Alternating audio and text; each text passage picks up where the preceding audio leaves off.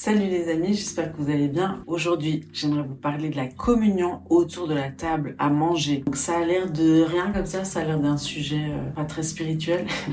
alors qu'en fait c'est profondément spirituel et c'est autour de la table, notamment dans la famille, le moment de communion fraternelle le plus important. Aujourd'hui avec les portables, avec les ordinateurs, avec toutes ces choses-là, avec la télévision, les familles elles ont tendance à manger en regardant la télé, en regardant les nouvelles, en regardant je ne sais quoi. Pendant les, entretiens que je donne conduits par le Saint-Esprit, j'observe que ça m'est arrivé quand même plusieurs fois de traiter ces, ces moments-là justement. Les personnes elles ont des problématiques liées à la nourriture, je leur dis souvent c'est lié à la et c'est lié aussi à tout le rapport à la nourriture depuis la petite enfance, notamment l'allaitement. Est-ce que tu as été allaité ou pas? C'est les questions qu'on pose. Quel était ton rapport à la nourriture? Comment tes parents réagissaient? Est-ce qu'ils te forçaient à manger? Euh, Est-ce que tu as manqué de nourriture? Qu'est-ce qui s'est passé? C'était quoi le rapport affectif? Est-ce que c'était de la manipulation euh, affective pour que tu manges Enfin, en général, quand un enfant il résiste à manger, c'est qu'il veut exprimer quelque chose. Il veut dire écoutez-moi, regardez-moi, considérez mon cœur, arrêtez-vous un moment, j'ai quelque chose à vous dire, en fait, c'est ça que ça veut dire. Et notamment vis-à-vis de la mère, parce que c'est la mère qui est souvent, bah, la première, c'est elle qui donne à manger, notamment quand elle allait. Donc quand on a des problèmes avec la nourriture plus tard, boulimie, anorexie, etc., c'est toujours pour remplir un vide affectif. C'est sûr, on se remplit, ce vide affectif. Puis c'est une addiction comme une autre. Hein. Il y a euh, fumer. C'est important de savoir que fumer, c'est souvent en rapport avec l'allaitement. C'est comme si je jetais encore quelque chose qui qui devrait m'apporter euh, satisfaction ou en tout cas combler mon réservoir affectif. Toutes ces addictions, c'est important de les considérer, mais la nourriture, c'est quand même très important parce qu'on se nourrit quand même trois fois par jour.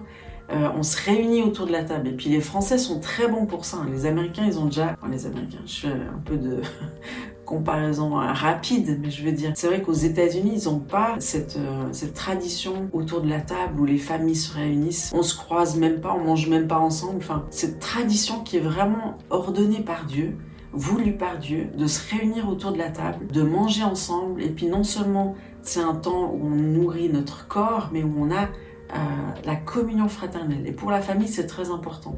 Donc la première chose qui est venue voler ça, c'est la télévision. C'est du oh, génial la télévision. On la regarde sans arrêt, on mange devant la télévision, on fait tout dans la télévision, on travaille dans la télévision. Puis au final, on n'a plus d'échange.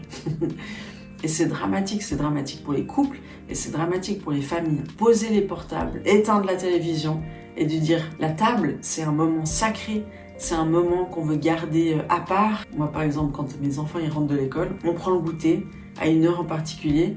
Et puis c'est l'occasion de dire mais comment était ta journée? Est-ce que ça s'est bien passé?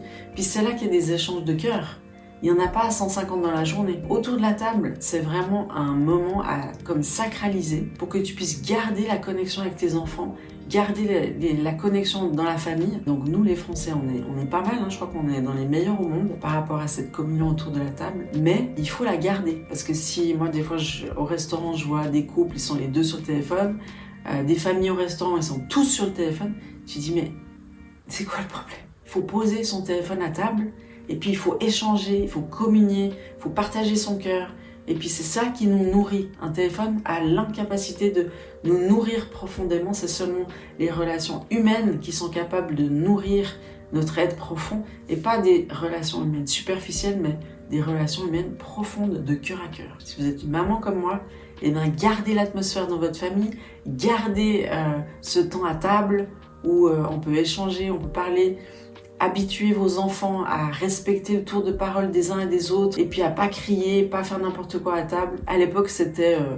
personne n'a le droit de parler autour de la table. Non, nous on n'est pas pour ça, mais par contre, c'est important d'apprendre à se respecter les uns les autres et puis pas de crier, de faire n'importe quoi autour de la table. Et si vous êtes euh, tous en train de manger devant la télé, ou vous qui m'écoutez, je sais pas, puis vous dites mais comment revenir en arrière? Eh ben, prenez votre courage à deux mains vous parlez avec votre mari ou avec vos enfants, puis vous dites on va reprendre des choses à zéro et on va déclarer que le repas autour de la table, c'est un moment clé stratégique. D'ailleurs, si vous avez regardé les émissions de Super Nanny, elle-même le dit. Pour retrouver une harmonie dans la famille, les moments à table sont très importants. Toute la famille autour de la table, on parle, on échange, chacun débarrasse, chacun met la table. Et puis on, est tous au service dans une famille. N'hésitez pas à vous abonner à ma chaîne pour avoir euh, toutes les vidéos sur tous les sujets que vous voulez. Et puis à me partager les sujets que vous aimeriez que je puisse traiter. Alors à tout bientôt. Bye bye.